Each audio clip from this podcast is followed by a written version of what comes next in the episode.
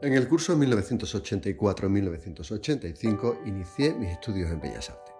La primera asignatura que tuve, con la que comenzamos eh, el curso, fue dibujo de estatuas. Dibujos de estatuas griega, romana, estatuas por supuesto de escayola, que teníamos que dibujar, que teníamos que aprender a proporcionar, a entender sus volúmenes, a entender su ritmo. Pues sí, porque, porque ¿sabéis una cosa?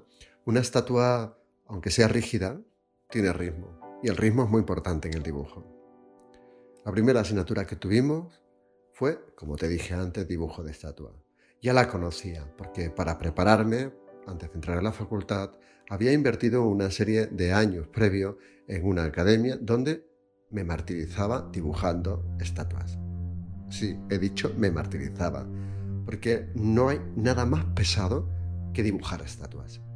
Es pesado porque es difícil, es pesado porque la creatividad se te queda a un lado, es pesado porque tiene que ser exactamente lo que hay ahí, es pesado porque no puedes inventar nada, es pesado porque estás aprendiendo y cuando aprendes una cosa de principio al principio, por mucho que te guste, es pesado.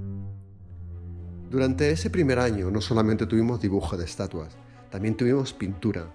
Pintura de lo que había ahí delante, de ese bodegón que había ahí delante, de esa estructura que estaba ahí delante. Aparte de pintura y dibujo de estatua, tuvimos modelado. Modelado también de modelos que eran estatuas, estatuas de escayola, bustos, manos, cuerpos, formas, ritmos, proporciones. Esas eran las tres asignaturas principales. Había alguna que otra más en las que la creatividad comenzaba a aflorar.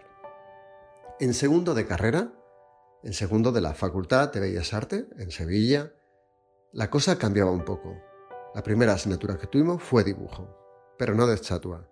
Eran cuerpos, cuerpos humanos desnudos. En ese momento empezamos a dibujarlos y empezamos a entender por qué ese dibujo de estatuas. Empezamos a entenderlo porque rápidamente nos hicimos con los ritmos del cuerpo, con las proporciones del cuerpo, con los volúmenes del cuerpo, con las comparativas de un cuerpo con otro a la hora de dibujarlo. En dibujo de estatua, en pintura de primero y también en modelado de primero, aprendimos la base. En la última clase de Maitane vimos un vídeo, el final de un vídeo de Steve Jobs. En ese final había una frase de una jugadora, creo que de jockey, porque son las que trabajan con un disco, ¿no? En vez de una pelota son las que tienen un disco. No recuerdo su nombre. Pero sí la sentencia. La sentencia decía lo siguiente. Yo no voy donde ha estado el disco, sino allá donde el disco va a estar. Para lograr hacer eso, hace falta dibujar estatuas, hace falta pintar lo que hay ahí delante, hace falta modelar lo que tienes ahí. Para hacer eso, para ir detrás de un disco, hace falta no dibujar estatuas, pero sí tener la base que las estatuas nos dan. En la asignatura que imparto en la Universidad de las Islas Baleares, la de primero, es, curiosamente, dibujo. Dibujo de formas arquitectónicas. Estricto, rígido, directo, pero saberlo hacer, aprenderlo a hacer, hace que luego seas el mejor arquitecto técnico que pueda haber en la faz de la Tierra. Porque si quieres ser diferente, si quieres salir más allá, necesitas, necesitas sí, sí o sí una base.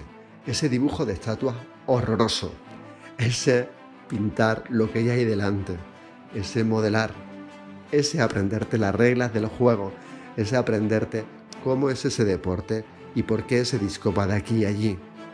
Porque la experiencia, la experiencia es algo con lo que no se nace. La experiencia no es un don, la experiencia es una práctica, es el dibujo de estatuas.